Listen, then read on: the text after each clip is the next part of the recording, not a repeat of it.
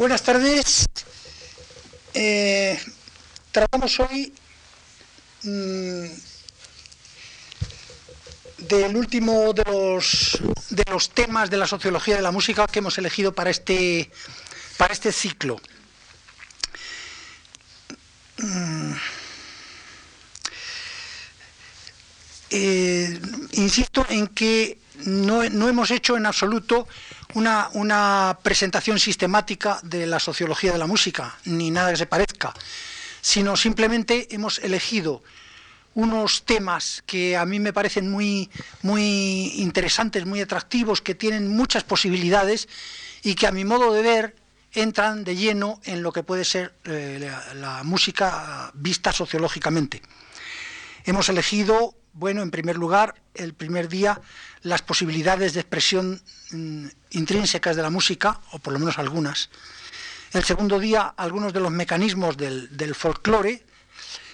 Eh, el martes pasado, mm, los problemas que, la idea historicista y el sentimiento historicista eh, crean desde el punto de vista del compositor y también del oyente y de la marcha, digamos, de la creación musical. Y hoy elegimos para terminar este breve ciclo las relaciones de política y música, que creo también que es un tema absolutamente de, sociología musical y no, no de historia de la música o de estética ni de análisis, sino justamente de sociología. Como en otros casos, también aquí en las relaciones de política y música, la sociología se puede comportar de, maneras muy diversas. Existe también una sociología empírica a este respecto, que ha sido relativamente por lo menos desarrollada, por, por lo menos aparece en, una bibliografía no extensa, pero Bien, hay, algo sobre el particular. Quiero decir, por ejemplo, las relaciones entre, los compositores y un régimen político determinado. Existen unos cuantos libros, todos muy, casi todos muy divertidos, muy, muy pintorescos y llamativos, curiosos sobre todo, eh, y que podría llamarse de alguna manera una sociología de tipo empírico, hasta cierto punto, histórica también por ejemplo, el libro este de Priver sobre los, compositores alemanes y el, y el Tercer Reich, este tipo de libros. Pero nosotros vamos a intentar, no, no digo una cosa sistemática, pero sí acercarnos al problema desde, desde los supuestos básicos, aunque no hagamos más que apuntarlos. Supuestos básicos que, aunque parezca mentira, y dado que, a mi parecer, se trata de un, de un asunto muy, muy, muy atractivo, aunque parezca mentira, mm, han sido muy, muy poco, muy poco tratados. En algunos aspectos no han sido tocados nunca, que yo sepa. No sé exactamente por qué. Quizá, quizá una razón es que cierto tipo de relaciones entre música y política han sido utilizados eh, como propaganda política, a su vez. Y entonces ese mismo uso de, esos mecanismos para la propaganda quizá ha impedido, ha hecho que no sea posible ver un poco claro en los fundamentos del problema.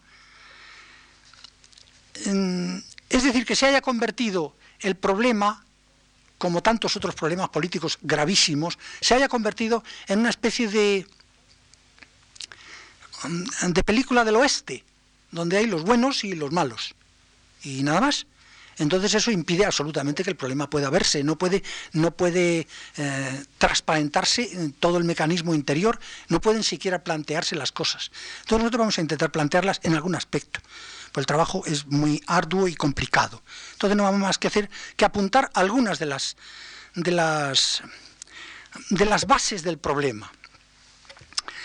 Mm, naturalmente, eh, la relación de música y política, como la relación de música con cualquier otro contenido, se hace sobre el supuesto que tenemos que aceptar, ya lo hemos dicho desde el primer día, de que el análisis sociológico de una música no, no es un análisis puro, en el sentido de que se limite a, estudiar la estructura musical en sí. Eso puede servir para... Mm, el análisis de, una partitura es un trabajo de tipo profesional que es muy útil para los profesionales, pero que naturalmente al, al interesado en los problemas generales de la música mm, generalmente le puede decir poco. El análisis sociológico no, no puede aceptar, ya lo hemos dicho, solamente eso, porque sería poco. Además, también lo dijimos el primer día, las posibilidades expresivas de contenido de la música son muy distintas de las que tiene la literatura, naturalmente, que está trabajando con palabras y con conceptos. Y la música no trabaja con palabras y con conceptos, está trabajando con un material que de por sí es bastante abstracto. Entonces, se entiende que cuando nos acerquemos a una partitura, a una obra musical, con intención de valorarla no solo como, como, forma musical, sino algo más, es decir, desde el punto de vista, vamos a decirle, vamos a decirlo, sociológico, mm, tendremos que echar mano de todo. De los, no solo de los datos internos de la partitura, sino naturalmente de los datos externos. Mm, cosa que por lo demás no debiera de, eh, avergonzarnos nada. Lo digo porque eh, hay músicos que se avergüenzan de eso. Es decir, que les parece que planteado el, examen o el comentario de una partitura, se debe atener estrictamente a los valores formales. Mm, a mí me parece que esto es una apreciación errónea, porque eso valdría desde un cierto punto de vista profesional, pero hablando en general es insuficiente. Observemos, por ejemplo, que la exégesis literaria que en general está mucho más adelantada que la musical, ha trabajado mucho más y durante más siglos, nunca hace eso. Es decir, rarísimo será el caso, aunque se da a veces, pero en fin, no es lo normal, es una parte nada más del trabajo, que un análisis literario se limite a las estructuras formales un libro sobre la Celestina o sobre Garcilaso de la Vega, pues sí, sin duda hablará de la, de la métrica de los tipos de sintaxis y de muchas cosas así, pero rarísimamente se limitarán solo a eso. Utilizarán los datos externos y también eh, ciertos tipos de datos que están allí y que no se refieren a la estructura, los utilizarán. Por ejemplo, pues, pues no sé, la época, la biografía del autor, las cosas que el autor menciona, mm, con lo cual reconstruirán, por lo menos en parte, su cultura, su biblioteca ideal, como se ha hecho pues, con, con el Marqués de Santillana, por ejemplo, que se ha reconstruido su biblioteca. Quiero decir, se ha reconstruido mentalmente, ¿no? Se ha dicho cuáles son los libros que había leído y se ha hecho una lista pues, que seguramente es exhaustiva, o en parte, quizá no sea exhaustiva, pero es muy completa. Es decir, se utilizan todos esos materiales. En el caso de la, de la música debemos usarlos también. Es decir, usar, pues, naturalmente el título, todo, todo lo que sepamos a cuenta de la intención del compositor. Porque quizá estéticamente la intencionalidad del compositor no sea, no sea esencial, pero sociológicamente sí. La intención del compositor es esencial. Lo que el compositor quiere es esencial. Mm, por ejemplo, Supongamos, como ha ocurrido tantísimas veces, como ha ocurrido, por ejemplo, con Mahler, con Tchaikovsky, con Beethoven, con mucha gente, que el compositor, cuando ha escrito una obra, ha, escrito al mismo tiempo una especie de programa, porque lo ha hecho y ha dicho, aquí lo que quiero decir es la lucha del hombre contra la adversidad y no sé qué, y luego los momentos de felicidad, y luego al final el triunfo o el sacrificio, o lo que sea. Y lo ha escrito con su, con su mano. Después, cuando ha dado a la imprenta la obra y la ha estrenado y tal, no, no ha publicado tal programa. Porque ha pensado, bueno, estos son cosas, digamos, mías, son, bueno, es una intención que estará ahí en el fondo de la música y no hace falta explicitarlo. Y esto ha ocurrido bastantes veces. Y el compositor no ha dado eso a la imprenta. En algunos casos, al, morir el compositor, después se han reunido sus papeles y hemos encontrado ese material. Entonces, ese material debemos utilizarlo, no en un sentido nimio, de decir eh, que esa música va a reflejar paso a paso todo lo que el compositor ha dicho allí. No hay que llegar a esos excesos ni hay por qué. Eso sería quizá un poco ridículo. Pero usarlo, desde luego, sí debemos usarlo. Hay un elemento intencional que no cabe duda que está y nosotros debemos tenerlo en cuenta. Si el programa además ha sido publicado, como ha ocurrido muchas veces, pues con más razón. Lo que sean títulos, subtítulos, todas las anotaciones que hay, mm, el material coetáneo de cartas, de todo debemos utilizarlo. No digamos nada los textos. Una obra con texto, naturalmente, de alguna forma compromete al compositor. Si el compositor ha escrito una obra con un texto, mm, no podría decirse, sería sería un exceso de una especie de purismo o de abstracción absoluta decir que el compositor no tiene nada que ver con el texto. ¿Que ha puesto aquello en música? No, eso no se puede decir, eso es absurdo. Se entiende que algún tipo de adhesión ha tenido el músico hacia aquel texto, algún tipo. Entonces, de muchas clases, a lo mejor es solo una adhesión sentimental o puede ser una adhesión eh, a la rima que le ha gustado, pero desde luego algún tipo de adhesión tiene que haber.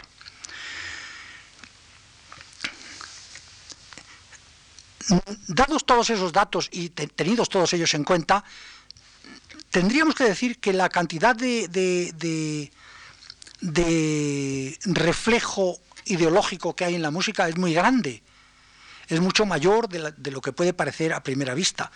Esto ocurre con la música y ocurre con todas las artes, hay mucho más de lo que parece, en el sentido de que, mm, hay cosas que son explícitas y esas naturalmente las tomamos en cuenta pero hay cosas que no son explícitas y que si no hacemos un esfuerzo de atención, no las podemos ver, porque no las vemos. Pero si hacemos un esfuerzo, sí las vemos.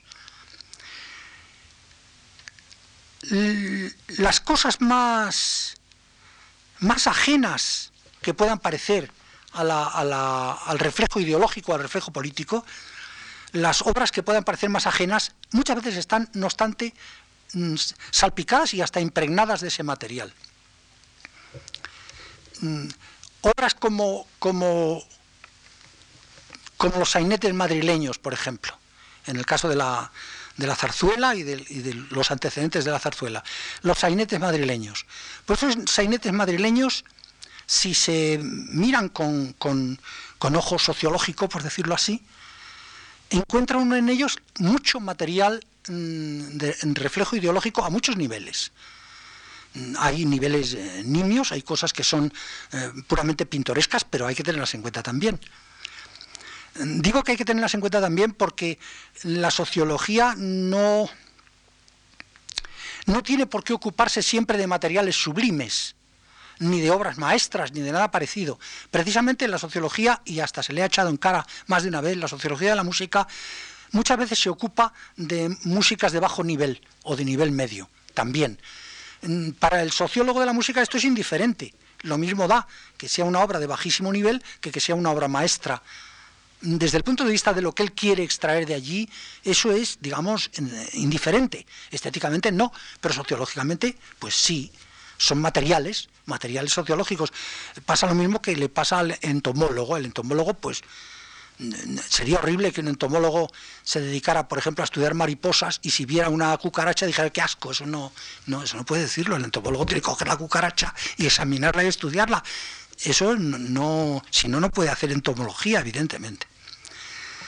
Es decir, que da igual el nivel, da lo mismo que sea una música mm, eh, funcional, funcionalísima, como puede ser, pues no sé, eh, himnos de cualquier tipo, eh, comarcales, religiosos, patrióticos, marchas, mm, todo este tipo, vale todo. Música comercial, todo se puede estudiar. Decía yo que, eh, eh, en el teatro, en el teatro musical, a través de la zarzuela, se puede rastrear una cantidad de material sociológico inmenso que hasta ahora se ha, se ha tratado poco, pero que mm, cuando se ha tratado o cuando se ha estudiado mm, ese material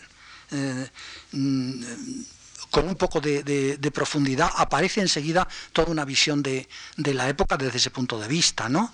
En todos los, los, eh, los sainetes, por ejemplo, de Ramón de la Cruz, que ha estudiado tan, tan penetrantemente Antonio Gallego en la, música de la época de Carlos III, desde ahí hasta, hasta las producciones ya de, de, principios de siglo, a los trabajos de, de Chueca, de, de, Valverde, de Torregrosa, piececitas insignificantes aunque bellas musicalmente, como el bateo, donde el material, digamos, político, sociológico es, enorme.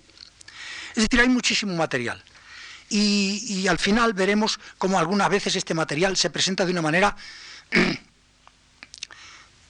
digamos, subliminal, aunque sería mejor decir insidiosa, de una manera insidiosa, es decir, que uno no lo ve. Habría que preguntarse, eh, por ejemplo, cómo se puede describir esa politización en la música, es decir, eh, ¿qué es una música con ideología? No olvidemos que estamos utilizando todo el material, no solo la música, sino su contorno. Entonces, tendríamos que, por ejemplo, toda la música patriótica es música política, música politizada, toda la música patriótica, por definición. Es decir, si un compositor ha cantado una batalla, evidentemente él nosotros suponemos que se adhiere, ah, luego diremos algo más, pero nosotros suponemos que se adhiere el compositor a aquella victoria o derrota o lo que sea. Pero el compositor se adhiere de alguna manera si nosotros tenemos a mano el material suficiente para pensar que aquello se refiere a lo que parece que se refiere. Por ejemplo, si un compositor escribe y además con motivo, con un motivo determinado, que está claramente definido políticamente, una obra que se llama Obertura 1812. Mm, y sabemos lo que el compositor intenta porque se explica allí. Y luego además la música mm, sigue fielmente o de alguna manera todo ese, todo ese mecanismo, pues nosotros esa música la tenemos que calificar de música política la música patriótica es una manera de música política. Es decir, Tchaikovsky en 1812 hace una música política.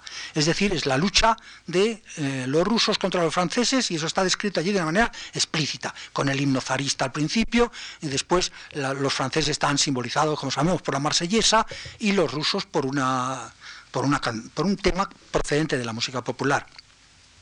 Y luego al final hay una apoteosis.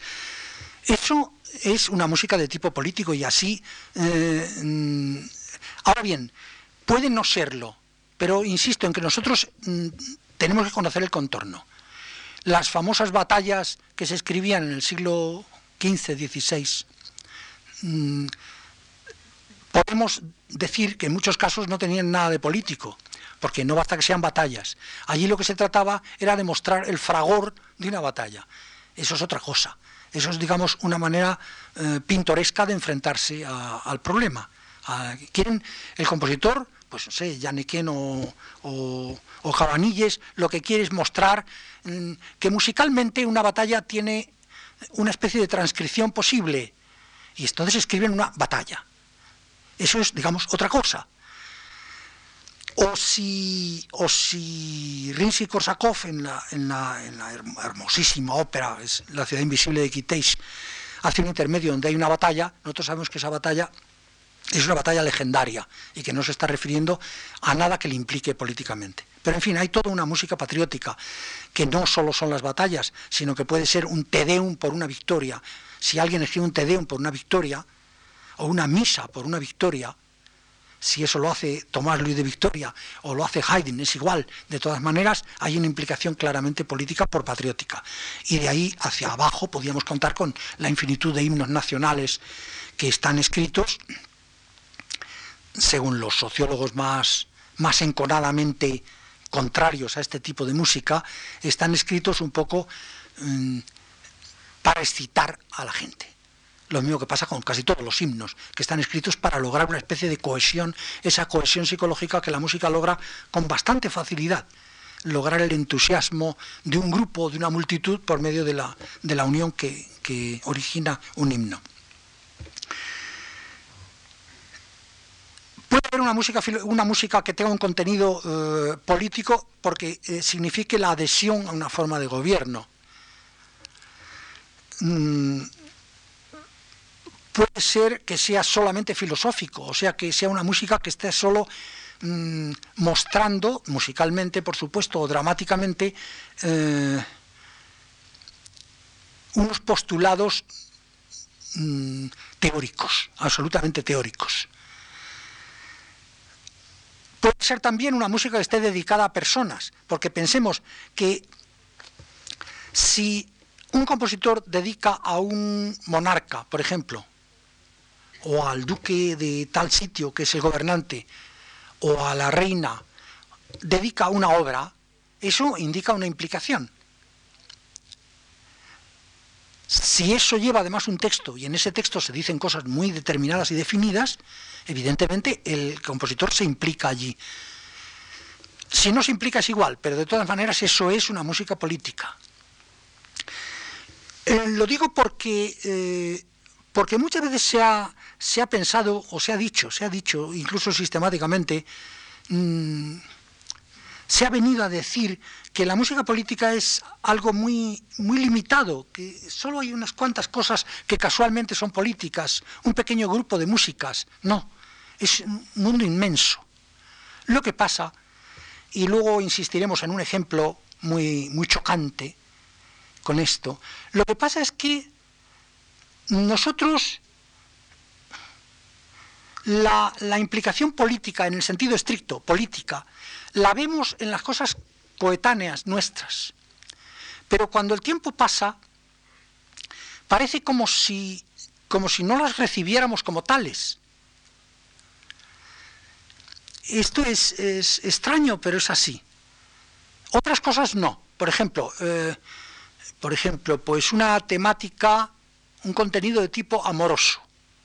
Nosotros recibimos una obra de otros siglos y el contenido amoroso lo recibimos seguramente no lo recibimos tal cual, pero lo recibimos como contenido amoroso. Es decir, nosotros el amor de Garcilaso, pues, bueno, lo interpretamos como queramos, pero lo recibimos así. En cambio, lo que haya de política en una obra del siglo XV, por ejemplo, lo perdemos. Ya no lo captamos como política. Lo captamos como o incidencias personales o un reflejo de la agitación de los tiempos, pero no nos llega el impacto político. Eso es, eh, es una cosa extraña, pero es así. Nosotros eh, abrimos la Divina Comedia, eh, leemos aquello y se nos escapa completamente, a no ser que nos lo digan en unas notas, con lo cual, mm, bueno, mm, lo entendemos intelectualmente, aunque no sigue sin llegarnos, ¿no? No, captamos el contenido político que es verdaderamente grosero, el que hay en la Divina Comedia, porque eso no es es una cosa muy, digamos, muy vasta en ese sentido. Eh, ahí simplemente Dante se maltrata, martiriza, mete en el infierno y tortura a sus enemigos que son los del otro partido, pero de una manera explícita y, digamos brutal. Bueno, pues eso se nos escapa completamente. Nosotros no, lo vemos, no lo palpamos. Nosotros, no sé, leemos el Quijote y se nos escapan las implicaciones políticas. Pese a que haya autores que hayan intentado explicárnoslas, como Américo Castro, pero no obstante se escapan las cosas. Nosotros leemos el, famoso el famoso capítulo 54 de la segunda parte, donde Sancho Panza se encuentra a Ricote, al, morisco expulsado, y, y, como no seamos muy conscientes, se nos escapa todo lo que hay allí, que hay todo un mundo allí, hay algo impresionante, ¿no? El hecho de que los moriscos hayan sido expulsados, un hecho histórico, pero luego lo que dice el morisco, lo que dice Ricote allí, cuando dice que verdaderamente ha sido una inspiración divina la que ha tenido el rey echándolos, dice el morisco. Él ha tenido que dejar su casa, los han saqueado, su mujer y su hija han huido a Argel, él viene disfrazado a ver si puede rescatar algo de lo que ha quedado en su pueblo destruido por allí, y dice que el rey ha tenido una inspiración divina, evidentemente y que ha sido una gallarda resolución por parte del monarca echar. Bueno, eso es, es materia para pensar, ¿no? ¿Por qué Cervantes le hace decir a Ricote eso? Es decir, todo ese material tremendamente político que existe en la literatura y en la música, en otra medida, mm, cuando pasan los siglos, los años no, pero los siglos sí, desde luego queda muy desvaído, se nos escapa. Pero existe y lo podemos recuperar de alguna manera. En cuanto a la, adhesión, a la adhesión que decíamos, pues hay que decir algo. Es una cosa muy, muy, no sé, muy chocante y que además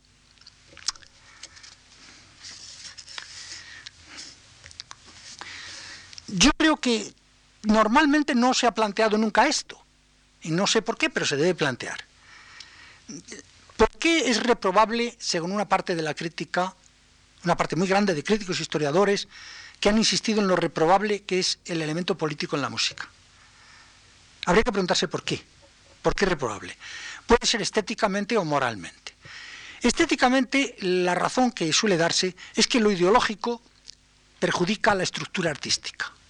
Es decir, que por ejemplo en la famosa novela de tesis del siglo XIX, pues normalmente se venía a decir que los elementos de tesis, es decir, la, la, idea que allí se mostraba, trastornaba el buen desarrollo artístico de la novela. Lo mismo podría decirse en la música. Pero si nos acercamos bien a esta objeción, veremos que no tiene ningún sentido. Está hecha mm, evidentemente sin reflexión ni sin ningún planteamiento filosófico al mínimo nivel. ¿Por qué? En realidad, lo único que hay ahí es una cuestión genérica de contenidos. La política es un contenido, pero no diferente de otro contenido. Es un contenido. Entonces el problema sería, ese sí es un problema, si ese contenido está bien, eh, bien encajado, por decirlo así, en la estructura estética. Ese sí es un problema. Pero no el hecho de que el contenido sea político, porque tanto da que sea político, amoroso, histórico, legendario, en realidad lo mismo da, es cuestión de contenidos. Es decir, un contenido, entendiendo por contenido algo que, llama a nuestro, a nuestro concepto, a nuestras ideas. Y eso hay que meterlo en una estructura, en el caso de la música, que por decirlo así no es ideológica, está hecha de sonidos. Entonces eso hay que, mm, digamos, manipularlo. Eso tiene que entrar bien. Puede entrar bien y puede entrar mal.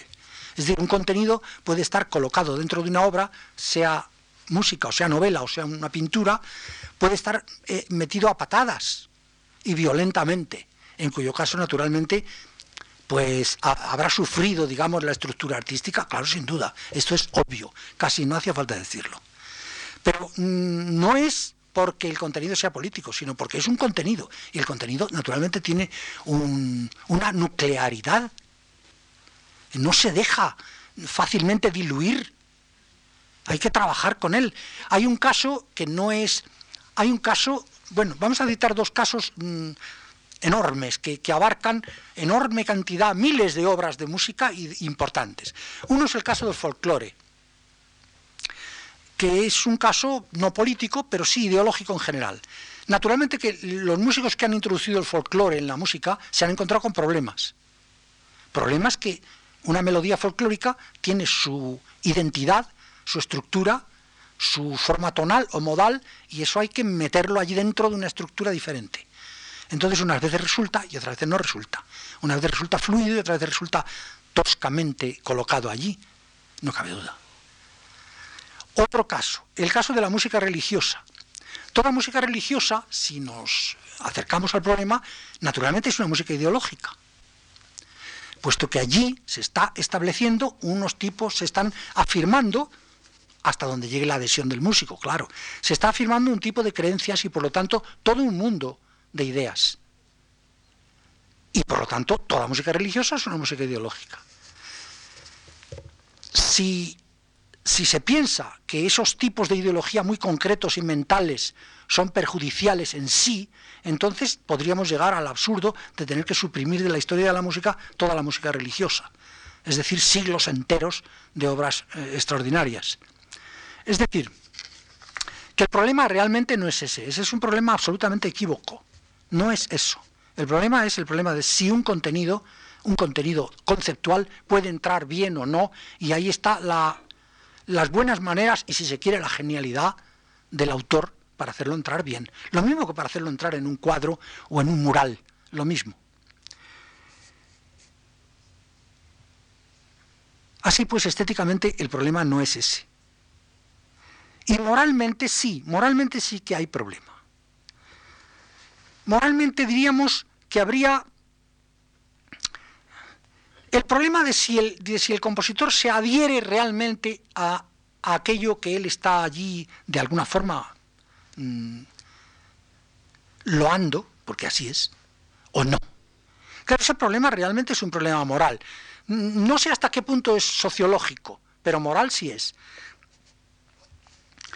Hay compositores que sabemos que actuaban normalmente con una mínima cantidad de adhesión. De adhesión quiero decir kantiana, es decir, de, que ellos pensaban que aquello era verdad y ya está, que aquello era justo. Entonces, eh, realmente, desde el punto si desde el punto de vista mm, estético no podemos objetar nada, y desde este punto de vista moral tampoco, en cierto sentido, mm, no nos queda más que un pequeñito terreno ya de, objeción, que es que no haya adhesión por falta del músico. Claro, naturalmente eso sería moralmente muy reprobable. Quizás sociológicamente no tenga tanta importancia, pero bueno, la tiene. Y eso sí, sería muy reprobable. Y además sabemos, en muchos casos sabemos exactamente que ha sido así. Es decir, nosotros sabemos que muchísimos compositores han escrito loas directas o indirectas, elogios directos o indirectos de determinada política, de determinada actitud, de determinadas personas que gobernaban, etcétera, por, obtener unas ventajas. Las ventajas que pueden ser directas e inmediatas, como puede ser un encargo, un dinero, mm, el estreno de la obra en unas condiciones brillantes, por ejemplo, o que pueden ser mediatas, es decir, pues no sé, con eso captarse un poco la benevolencia, la protección de esas personas, o incluso evitar los perjuicios que puede acarrear el decir que no en una situación determinada, que naturalmente también es una ventaja el eludir una desventaja. A no ser, y esto sería horrible, pero lo mencionamos porque no se puede dejar de mencionar hoy día. Hoy día mm, se ha popularizado tanto a través del cine norteamericano sobre todo, esa idea de, que lo profesional es un valor en sí, sin más. Que se puede llegar, y se ha llegado, a muchos casos en que el compositor escribe algo que claramente favorece o desfavorece a alguien o a un grupo o a una política, a una entidad, a una creencia, a una ideología, pero sin adherirse explícitamente y además mm, haciendo gala, por decirlo así, de que él no tiene nada que ver con ese asunto, de que él es un profesional. De manera que le dicen, tiene usted que hacer una cantata para tal cosa. Y él la hace. Pero no porque crea en lo que se dice allí, ni deje de creer tampoco, sino porque él es un profesional. Esta idea absolutamente nefasta, que hoy, que hoy la, ingerimos todos los días con la mayor naturalidad, cuando vemos en las películas que hay un crimen allí y aparecen los policías y dicen con un gesto de, admiración explícita, esto es obra de profesionales. O sea que el tipo que ha asesinado, que ha asesinado bien. Mientras que otras veces dicen, esto es una chapuza de aficionados. Es decir, un tipo que mata pero no sabe bien matar. Es decir, se llega a, esta desvergüenza de que se supone que el hacer una cosa bien, aunque sea asesinar a medio mundo, tiene un valor. Es decir, que se ha vaciado completamente el depósito moral, por decirlo así, y queda solo el, mecanismo. Claro, eso es posible, ¿no? Y mm, conocemos casos. Pero normalmente mm, esto en realidad es un poco una falacia, porque ese señor que dicen que actúa profesionalmente, en realidad actúa por obtener unas ventajas. De manera que eso en realidad estamos casi en el primer caso. Lo que sí puede ocurrir, pero claro, ya eso son cosas muy, muy puntuales en las que no vamos a entrar, es que el compositor se haya adherido con su obra de, de buena fe y no de esta manera, digamos, tan profesional, a algo que es moralmente reprobable. Claro, eso puede ocurrir puede ocurrir sobre todo en nuestros tiempos. Ya si nos echamos siglos atrás, mm, también ocurre, pero es muy difícil rastrearlo y hay que registrar archivos y dar muchas vueltas a las cosas. Es muy difícil saber si el Te Deum por la reina Margarita está bien aplicado o no está bien aplicado, si esa señora era lo suficientemente buena, generosa, simpática, etcétera, para merecer aquel Te Deum o no, tenemos ya que investigar mucho. Pero en fin, es un hecho también.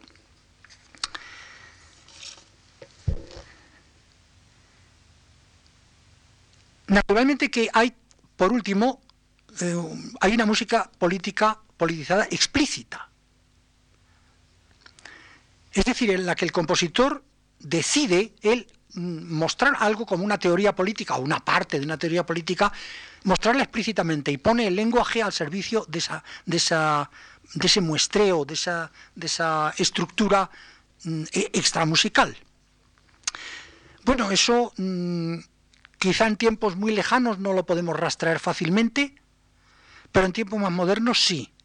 Por ejemplo, para ir a un ejemplo tradicional y, bellísimo, pues la, ópera, la última ópera de Rinsky, el Gallo de Oro.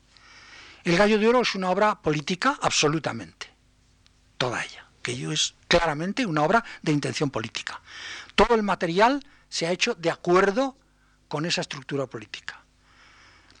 Todos los personajes, los leitmotiven que indican quiénes son los personajes y por qué, y aparte, por supuesto, del texto, naturalmente, todo ello es una música absolutamente política, donde lo que se trata es de, una crítica sangrienta del, del zar, del gobierno zarista, a través del personaje principal que se le allí, de la manera de vivir, de cómo responde el pueblo, etcétera, pero hecho así, en forma de cuento, pero un cuento bastante explícito, tan explícito que la ópera no se pudo estrenar, claro, hasta después de muerto Rinsky.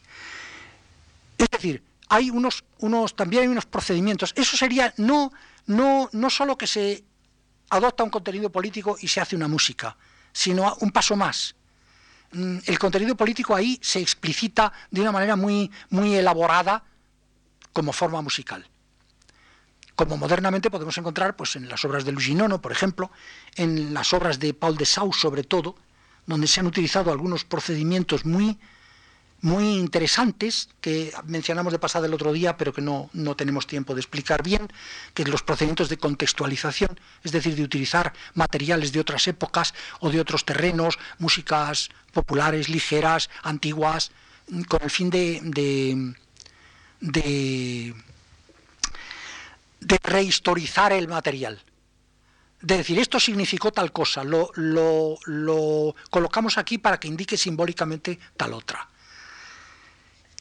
que es algo que después ha hecho Werner, Hans Werner Henze con, cierto, con cierta sistemática. Decíamos también que una gran parte de este material político ideológico aparece en formas subliminales. Mm, queríamos decir en formas mm, que no son explícitas, unas veces porque no, desde un punto de vista, digamos, comercial, que también existe, es decir, la manera de introducir una cosa subliminal mm, para que sin que se entere mucho la gente le llegue. No me refiero solo a eso. Me refiero que en la mayoría de los casos se trata de una impregnación. Es decir, que el compositor, como el escritor, como el pintor, está impregnado de una ideología que puede ser muy densa o puede ser muy, muy débil, pero de alguna manera lo es. Y entonces eso fluye en la obra y se muestra con toda, con toda claridad.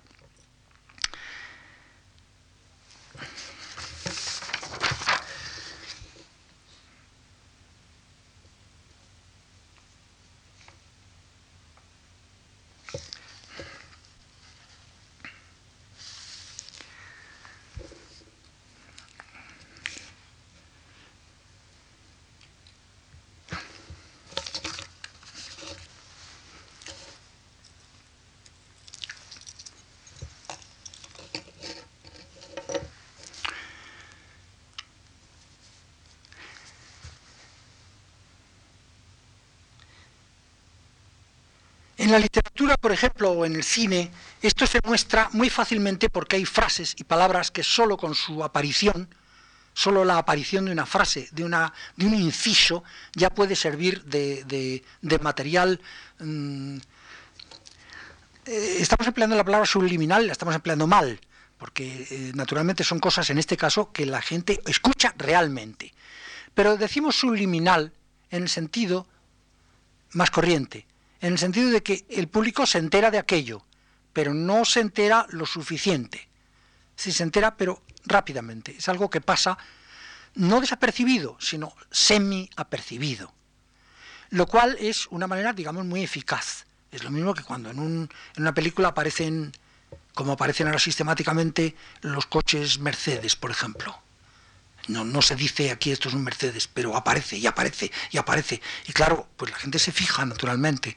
O aparece una marca de cigarrillos determinado, o una bebida, o un agua mineral, y aparece con mucha reiteración. Entonces eso no naturalmente no es lo que llaman técnicamente una, una propaganda subliminal, pero de alguna manera lo es, en el sentido de que no es, no es, no es un anuncio o como, en un campo de fútbol, pues de cuando en cuando se ven anuncios, la gente no, no es que no los vea, sí los ve, pero se está fijando más en el juego. Entonces la atención es relativa, pero si lo ve, es subliminal, pero no es subliminal. Para, para ilustrar esto yo quería mostrar dos ejemplos muy, muy, muy pintorescos, desde luego, de, digamos, de politización Mm, insistimos, subliminal. Es decir, de ideología encubierta. El, primero, mm, el primero que vamos a presentar no es realmente un ejemplo musical, sino más bien, eh, realmente es una especie de ejemplo, digamos, literario, pero vale muy bien para el caso. Ya decíamos que,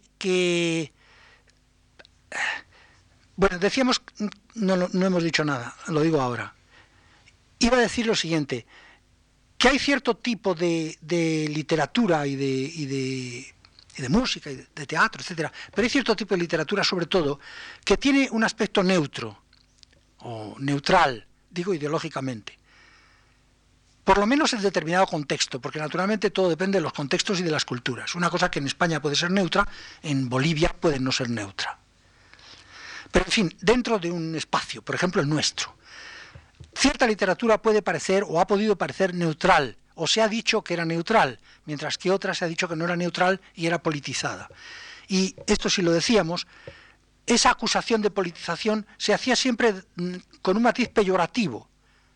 Es decir, a mí me han dicho siempre en la escuela o en los libros que yo estudiaba, por ejemplo, que Galdós era mm, tendencioso o que Leopoldo Alas Clarín era tendencioso cosa que yo no sabía bien lo que quería decir, pero notaba que era algo malo. Tendencioso quería decir politizado. Pero mm, mm, no porque se dijera que era politizado en determinada dirección, sino que era politizado y por lo tanto era malo. Malo en el sentido, como tantos libros lo decían y todavía alguno lo dice, de que eso perturbaba, digamos, la, la, la realización artística. Es decir, que se trataba de un arte ligeramente inferior, precisamente por eso, por estar politizado. Si algo parecido a lo que dice pues, el crítico francés, digamos, eh, Claude Gostan, cuando habla de Luigi Nono, es un arte que podía ser mejor si no fuera político. Una cosa de este tipo. En cambio, no se nos decía lo mismo de Pereda. Es decir, se suponía que José María de Pereda no era politizado y Galdós sí. Pero uno luego lee despacio Pereda y ve que sí, tiene politización, igual que Galdós. Es difícil medir las cantidades, pero Galdós es, es un escritor que tiene carga política, naturalmente, como todos los escritores, y Pereda también, simple y sencillamente, es que no podría ser de otra manera. Naturalmente puede haber obras en las que la carga ideológica sea mínima, porque realmente el autor está dedicado a otras cosas absolutamente lejanas. Eso puede ocurrir. En cambio se nos decía, por ejemplo, se nos decía muchas veces, eh, y alguien lo preguntó, me acuerdo de un compañero que lo preguntó en clase, que si se podían leer las novelas de Julio Verne. Y entonces, pues, la profesora nos dijo que claro que sí, que las novelas de Julio Verne eran absolutamente, dijo, me acuerdo, que eran absolutamente limpias, es decir, limpias, quería decir que no tenían ninguna carga ideológica ni estas cosas perversas, sino que eran limpias. Y que eran bonitas porque además de que eran de aventuras y presentaban paisajes y costumbres y árboles y animales y tal, además había siempre un sentido de compañerismo, de, em, cierta fraternización, de lucha por el bien, de interés por la ciencia, es decir, unas cuantas cosas que eran, que eran positivas y buenas para la juventud frente a, la lectura de Leopoldo Alas Clarín que podía pues, estropearnos el, alma. Naturalmente yo, yo ya estaba leyendo Julio Verne, ya lo había leído masivamente, pero lo seguí leyendo. Creo que me leí todo el Julio Verne, que me pareció bien y muy divertido y todo. Pero 30 años después, o 40 años después, pues se me ocurrió leer una novela de Julio Verne que cayó en mis manos, una, cualquiera. Y yo ya lo leía con otros ojos y quedé espantado. Quedé espantado de ver la cantidad de carga ideológica que había en esa novela. Una cosa monstruosa, inmensa. Estaba todo saturado, toda la novela, una novela corriente de aventuras que no tenía nada de particular, totalmente saturada de material ideológico político. Entonces, bueno, pues les voy a contar brevísimamente, yo no sé si ustedes han leído esa novela, a lo mejor sí, a lo mejor la han leído y no se acuerdan, porque quién se va a acordar de eso, pero es igual. Es una novela que se llama Aventuras de tres rusos y tres ingleses en el África Austral. Y es una novela en la que hay tres rusos y tres ingleses, científicos, la acción ocurre en 1854, que van a, África del Sur a medir un arco de meridiano. Están haciendo investigaciones y van a medir un arco de meridiano. Llevan todos sus aparatos, teodolitos y todas esas cosas, y van a eso. Y entonces ellos van allí y son tres rusos y tres ingleses, y mm, que naturalmente son dos países que están entonces en buena relación, aunque luego al final de la novela aparece la guerra de Crimea y entonces ellos se ponen, claro, se tienen que distanciar. Pero vamos a ver lo que, lo que pasa allí. Ellos llegan a África. Y, por ejemplo, uno de los ingleses, Sir John, Sir John, pues lleva un rifle, un rifle muy nuevo, muy bueno, que han inventado entonces, que lleva balas explosivas. Y entonces, como aquello está lleno de antílopes, cebras, elefantes, jirafas, pero así a montones, y no hay allí control ninguno, estamos a mediados del siglo XIX, pues Sir John con su rifle de balas explosivas se, pone loco allí de, matar animales, pero no porque los necesiten ni para nada, sino que él mata y mata y mata y está encantado. Era, era un país prodigioso, dices, una maravilla esto, estar matando animales. Y luego eh, el encuentro de los expedicionarios con los negros africanos. Primero van a, una, a un pueblecito mm, de, donde están los bechuanas. Y se llama Lataku, el pueblecito, hay una misión. La misión es una especie de fortaleza y afortunadamente los expedicionarios se pueden alojar allí en, esa especie de misión. También podrían haberse alojado en casa de los, de los, en alguna choza de los bechuanas. Dice, pero en tales chozas la vida se hace en común y el contacto con los bechuanas no hubiera resultado muy agradable que digamos dice Julio Verne, como diciendo, estos seis hombres que se van a jugar la vida allí por medir un arco de meridiano, es decir, que, por la ciencia van ellos a perecer si hace falta, pero no al contacto con los bechuanas, hasta ahí podíamos llegar.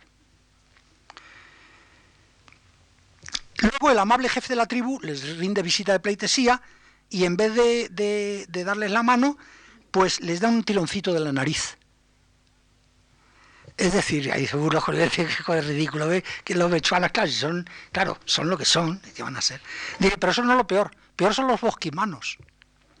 Dice, los bosquimanos son embusteros y hospitalarios, e inhospitalarios. No desean otra cosa que asesinar y dedicarse al pillaje, aprovechándose generalmente del sueño de sus enemigos para llevar a cabo sus matanzas. O sea, son tan malos los bosquimanos que cuando están en guerra con otra tribu, atacan de noche en vez de atacar de día abiertamente, pues esperan que sea la noche para tal. Y esto, el, buen Julio Verne, pues tan contento lo dice él, no se da cuenta. Supongamos que se hubiera tratado de una guerra napoleónica. ¿Qué hubiera dicho Julio Verne?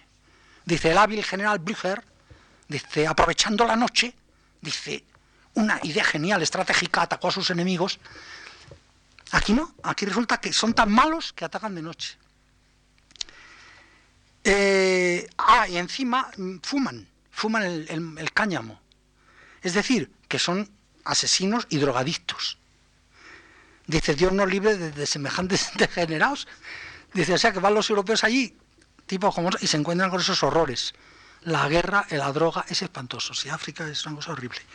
Dice, y luego hay una tribu que los ataca a los expedicionarios. Y entonces los, los, porteadores que llevan las banastas y tal, Aquellos cobardes huyeron, aquellos miserables abandonaron los expedicionarios en el momento del peligro.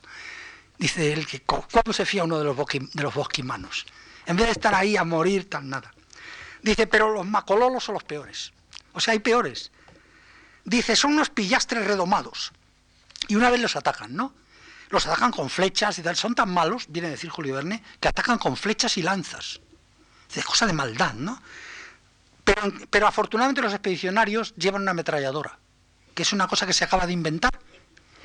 Dice, los indígenas iban a tardar poquísimo en conocer aquel invento terriblemente mortal que las naciones civilizadas pronto introducirían en sus ejércitos. o tan civilizados que tenían ametralladoras. Dice, entonces naturalmente, eh, luego Sir John con el rifle, dice, Sir John hacía maravillas, su rifle caldeado por la rapidez de los tiros le quemaba ya en las manos. El asalto de aquellos bandidos, los Macololo, eran más bien como animales, de los más dañinos de la fauna africana. Dice, vienen a significar, a equivaler a los tigres que faltan en aquel continente. Dice, atacaban ladrando, o sea, que hacían, como vemos en las películas esas, cuando sale el héroe norteamericano y luego se ve a los, a los indios, negros, árabes, españoles, chinos, gentes así inferiores, que hacen una cosa así, se ladraban. Dice, el grito aullador de los chacales y la ronca risa de las hienas recuerdan la risa peculiar de aquellos negros. Es una cosa espantosa. Son reptiles, bandidos, dicen en otra ocasión. Y bueno, hay una cosa horrible. Allí tienen un guía que se llama Mokum, que es un, un ¿qué será? Yo creo que es de los más buenos. Debe ser de los bechuanas. Mokum. Mokum era hijo, hijo, dice, de un inglés y de una negra. El inglés había tenido amores con la negra y luego se había alargado y había abandonado, claro. Dice, pero ya tenía mucho adelantado con eso. No, Otentote era la madre. Dice, eh, era de absoluta confianza y tal. Y una vez que los expedicionarios tienen que atravesar un bosque espantoso, dicen, ¡ah, qué desgracia! Hay que atravesar el bosque, vamos a perder aquí dos días en una selva. ¿Qué hacemos? Un disgusto los expedicionarios. Pero por la noche va Mokum, incendia y prende fuego a la selva. Y mueren allí los animales, se quema todo el bosque inmenso aquel, pero los expedicionarios pueden pasar tranquilamente por allí. Es decir, que la única posible virtud del indígena es el, ser fiel, la sumisión incondicionada al colonizador. Esa es su única virtud, no hay más virtud que esa. Entonces se rompe toda, toda sombra de, solidaridad del indígena con sus gentes, sus tierras, sus árboles, sus plantas, sus animales, y además que él, eh, él derrocha la naturaleza para el placer y la utilidad de los, de los blancos colonizadores. Eh, llegan allí a una, a una hacienda que es de un Boer, un, holandés de aquellos, y magnífica. Dice, el colono en cuestión era uno de esos hombres valerosos, sobrios y trabajadores, cuyo pequeño capital, inteligentemente empleado en la cría de bueyes, vacas y ovejas, se convierte en una verdadera fortuna. Es decir, que el Boer es bueno, porque ha llegado allí, le han ocupado una tierra porque le ha dado la gana, se instala allí con su fortuna y trabaja bien. y es decir, todo eso son virtudes europeas. Bueno, finalmente, cuando yo llevaba ya casi toda la novela, me di cuenta de que además de los tres rusos y tres ingleses, iba más gente en la expedición. Porque es que al novelista casi se le olvida decirlo. Además de los porteadores negros. Iba más gente, iban marineros. Marineros rusos y ingleses. Pero casi no los menciona. Es decir, que hay que distinguir también. De, los negros, claro, nada. Los blancos, pero los blancos también hay que distinguir entre los expedicionarios y aquel colono Boer y luego aquellos marineros que son casi inexistentes. Sin embargo, están pasando las mismas calamidades, están sufriendo igual eh, o, más, pero no vale la pena mencionarlos. La única mención casi que hay es que cuando uno de los sabios, no sé qué desastre le pasa allí, que le roban los, sus apuntes, un mono le destroza y tal, está todo desgarrado. Entonces tiene la ropa destrozada y tiene que aceptar la chaqueta de un marinero. Es casi la única mención escalofriante, ¿no? Es decir, racismo, colonialismo, clasismo, pero en, dosis salvajes, por un novelista absolutamente eh, simpático, cordial, em, buena persona, mm, ingenuo, que no se da cuenta de lo que dice. Es decir, que habla con naturalidad todo eso. Por eso decía que es subliminar, no porque no esté, que está todo explícito. Es subliminar en el sentido de que, de que el autor no ha puesto nada no ha puesto, no ha hecho hincapié, le han parecido hechos naturales. Y el otro ejemplo que vamos a poner, que es más sorprendente todavía, y creo que quizá más desconocido todavía, se refiere, ya decíamos que cuando pasa el tiempo, parece que los contenidos eh, políticos de las obras se, se, se evaporan. Pero en fin, los podemos rescatar, podemos hacer un esfuerzo. El esfuerzo aquí consiste en repasar un poco las cantatas de Juan Sebastián Bach y en recordar que hay unas cuantas, no una ni dos, sino unas cuantas, una docena de cantatas que están dedicadas a, eh, a condes y príncipes electores. Y que eso, por supuesto, entra dentro de lo que hemos llamado música politizada, fuertemente politizada. Esto está escrito para el cumpleaños de un, de un príncipe elector. Naturalmente se podría pensar, Bach era muy amigo del príncipe elector y le quería mucho, entonces le hace una cantata, pero sabemos que no es así. No era amigo ni era nada. Es más, en algún caso las relaciones no eran del todo buenas. En unos casos sí, en otros no. Sin embargo, él hace esta cantata. Decimos también que el autor se supone que se identifica hasta cierto punto con el texto, a no ser que lleguemos a la monstruosidad profesionalizante de que hablábamos, ¿no? Así, por ejemplo, tenemos la cantata Bach Werke Verzeichnis 207a de 1735, que se titula Auf schmetternde Töne der munter Trompeten, o sea, con las notas resonantes de las alegres trompetas. Muy muy poco ejecutada, pero que existe en disco en la versión completa de las cantatas de Bach y está editada, por supuesto, muchas veces. Es una cantata que lleva, es muy complicada, lleva soprano, contralto, tenor, bajo y coro. Y un grupo instrumental. Y era el cumpleaños del príncipe elector Federico Augusto II de Sajonia, que es, me parece que se, que casó con una polaca y entonces mm, unió Sajonia y una parte de, Polonia, ¿no? Entonces, el, el, tenor dice, por ejemplo, para empezar, el resplandor del cumpleaños de Augusto transfigura los rostros de los sajones. Los sajones son los súditos. Dios protege siempre a los fieles sajones, pues en la casa de nuestro soberano resplandece hoy en rayos de nueva felicidad. Contesta la soprano que dice, la salud de Augusto es la felicidad de los fieles sajones. O sea que si él está sano, todos somos felices. La pompa y el florecimiento de la corte nos representa la felicidad de Augusto. Los súbditos contemplan por doquiera su bienestar. Augusto aumenta nuestra riqueza, etc. Es decir, esto es una cosa política. Está diciendo que Augusto gobierna bien, porque esto está clarísimo. Aunque no lo dijera, de todas formas, sería un elogio a una persona pública que es el, el gobernante, la cabeza del gobierno. La contralto en un recitativo dice, Augusto protege los alegres campos, Augusto ama los verdes bosques, cuando su sublime valor jamás descansa en la caza hasta abatir una hermosa pieza. O sea que, él va por ahí de caza y entonces los alegres campos y los bosques están felices de, ver la caza. Y esto es muy bueno para los súbditos. Al final el coro dice, vive Augusto, vive, oh rey, Oh Augusto, salvaguarda nuestra, sé el martillo del atónito enemigo, viva largamente tu tierra, Dios proteja tu espíritu y tu mano, y así, gracias a la vida de Augusto, se sostiene el bienestar de nuestros sajones, y ningún enemigo conseguirá alterar jamás nuestra aventura. Tenemos que hacer un pequeño esfuerzo y trasladarnos al siglo XX. Mm, digamos, extrapolar este material al siglo XX y pensar que en vez de Juan Sebastián Bach, pues puede ser pues un compositor actual, vivo, que hace esto mismo a un gobernante, porque es eso y no es otra cosa. Con todas estas implicaciones, donde no solo hay una cosa personal, que la cosa personal es quizá la menor, es que hay aquí una cosa que, es al gobernante, no a la persona. Y por lo tanto es un canto absolutamente politizado. No conocemos al autor del texto, es de los muchos desconocidos.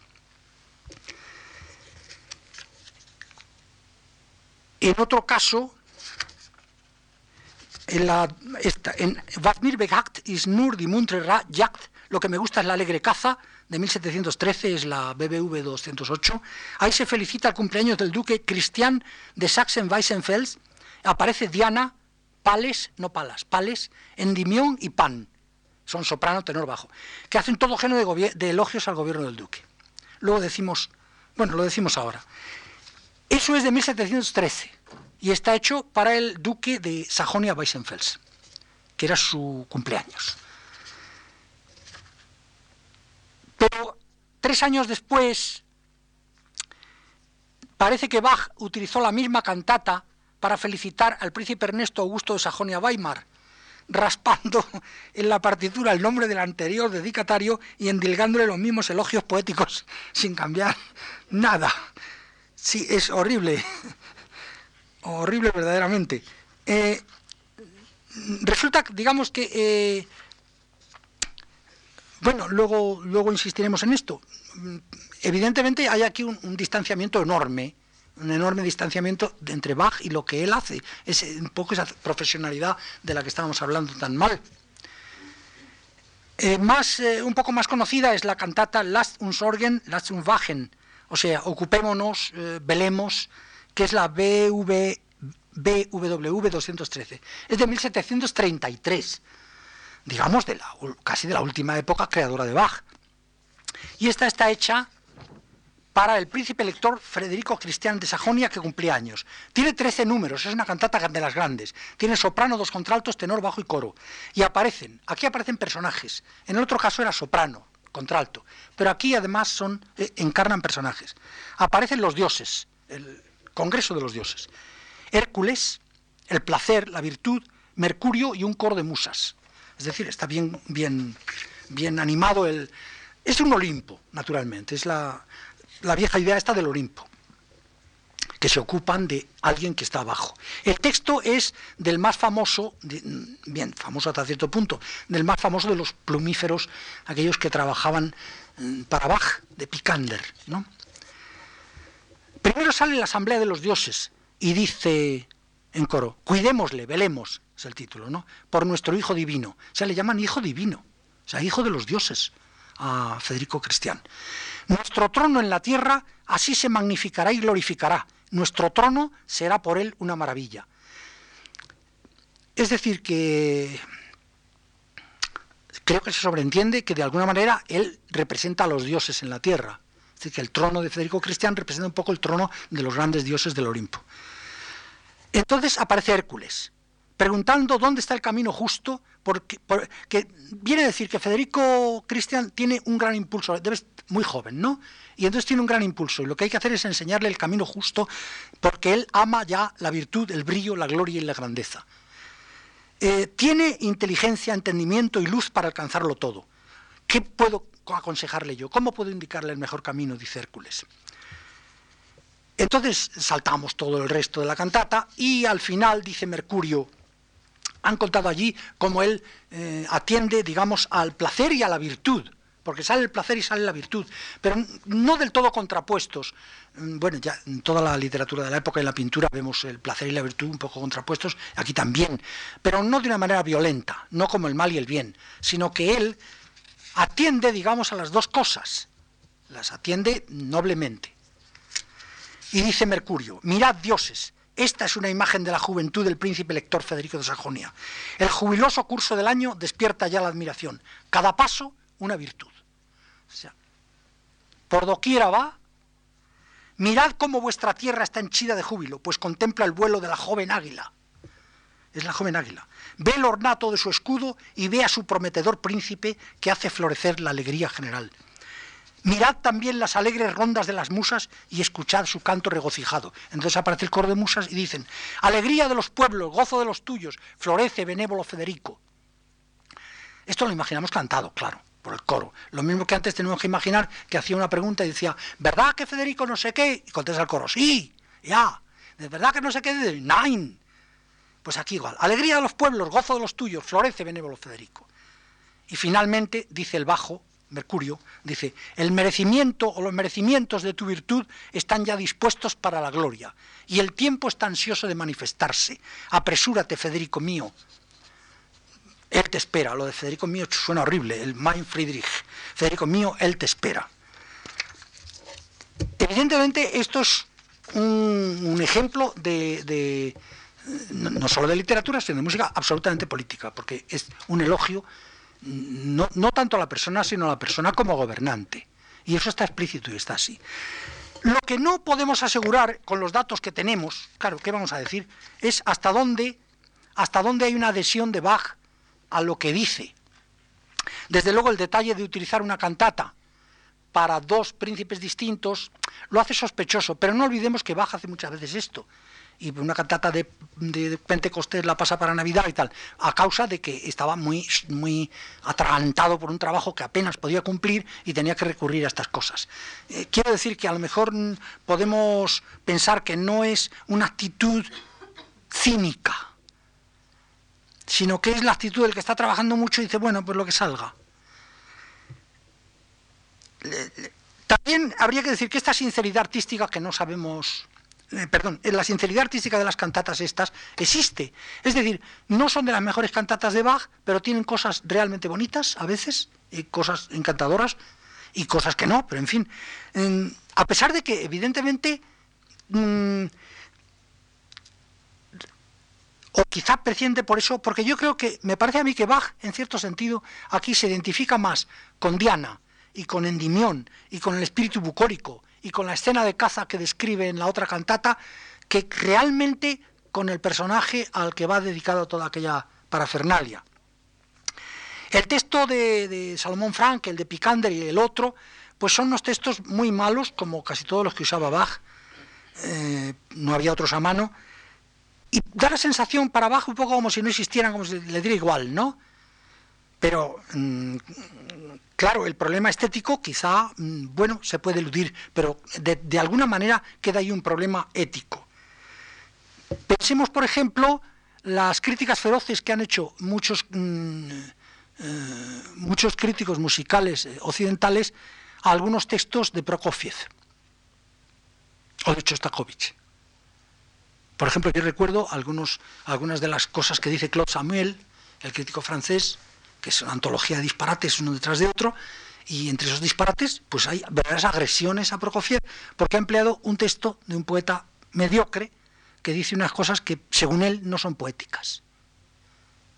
Bueno, ¿y qué diría Claude Samuel de, las cantatas de Bach? ¿Qué, diría? ¿Qué diría Claude Samuel de, de la cantata Moscú de, de Tchaikovsky?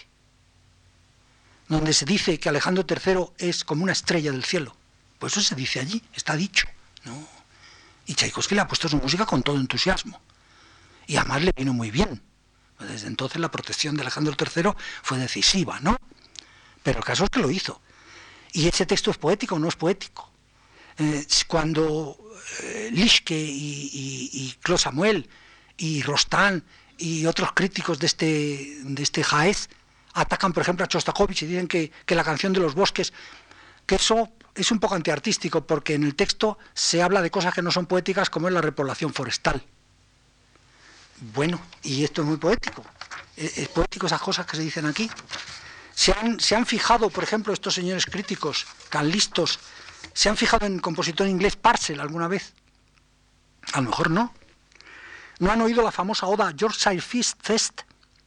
La obra quizá más popular de Parcel. En ese texto se dice, por ejemplo, bueno, acababa de ser eh, eliminado Jacobo II, que tuvo que salir por pies, y entonces entra Guillermo III de Orange-Nassau. Y entonces en ese momento, aprovechando la coyuntura para una fiesta determinada, Plaf, Parcel y su colaborador, un poetastro horrible que se llamaba Tom Darfey, pues enhebran una larguísima oda donde se dicen unas cosas verdaderamente espantosas. Se dice que, el ilustre Nassau, que ha venido para restaurar nuestra libertad, nuestras leyes y tal, que la casa de York es una raza, es una raza divina. O sea que los York vienen directamente del cielo. Esa manía que vemos también aquí, solo que esta es anterior, 1689. ¿eh? De manera que la familia York, la, raza York, viene de los dioses directamente. Lo mismo que Federico de Sajonia. Esto no quita para que la oda de, de, sea una hermosa música, pero ahí se dice eso. Y, bueno, ¿para qué vamos a buscar más ejemplos? Eh, está saturado todo. Lo mismo Tomás Luis de Victoria, si queremos retraernos todavía ya a principios del 17 o final del 16. Es decir, que eso existe y eso está así y eso es inamovible. Es decir, primero, que la, carga política ideológica existe, y existe unas veces abiertamente y otras veces insidiosamente y otras veces subliminalmente, pero existe mucho más de lo que pensamos, y hay que fijarse bien. Y segundo, que ha existido siempre, bajo otras formas, que ahora ya, al paso del tiempo, les ha quitado el, mordiente, porque nosotros no podemos ya tomar partido por los güelfos o gibelinos de Dante, nos es muy difícil, o por la casa de York o Lancaster, o por los, Federico de Sajonia o los polacos. Nos resulta un poco artificial, porque eso como, como el entusiasmo por los equipos de fútbol, pues parece que se desgasta cuando, cuando nos alejamos. Pero el hecho está. Es decir, si, si queremos amar un poco la verdad, pues el hecho está y debemos de considerarlo así y tratar de considerar los hechos actuales del siglo XX un poco también con esta óptica. Mm, y nada más, yo espero que les he mostrado en estas cuatro charlas algunos de los, posibles campos de acción propios de la, sociología de la música que a mí me parece que, que pueden ser apasionantes. Algunos de ellos, o algunas partes de ellos, creo que se presentan como tales campos por vez primera, porque yo, que he trabajado bastante en, en ello, no he encontrado, muchas de las cosas no las he encontrado planteadas todavía. Y no sé, me alegraría mucho que se interesaran ustedes por esta apasionante materia. Así que quiero agradecer a, la Fundación Juan Marc la oportunidad de exponer estas investigaciones, algunas, y a todos ustedes, naturalmente, muchísimas gracias por su atención y asistencia y nos despedimos hasta otra ocasión. Muchísimas gracias.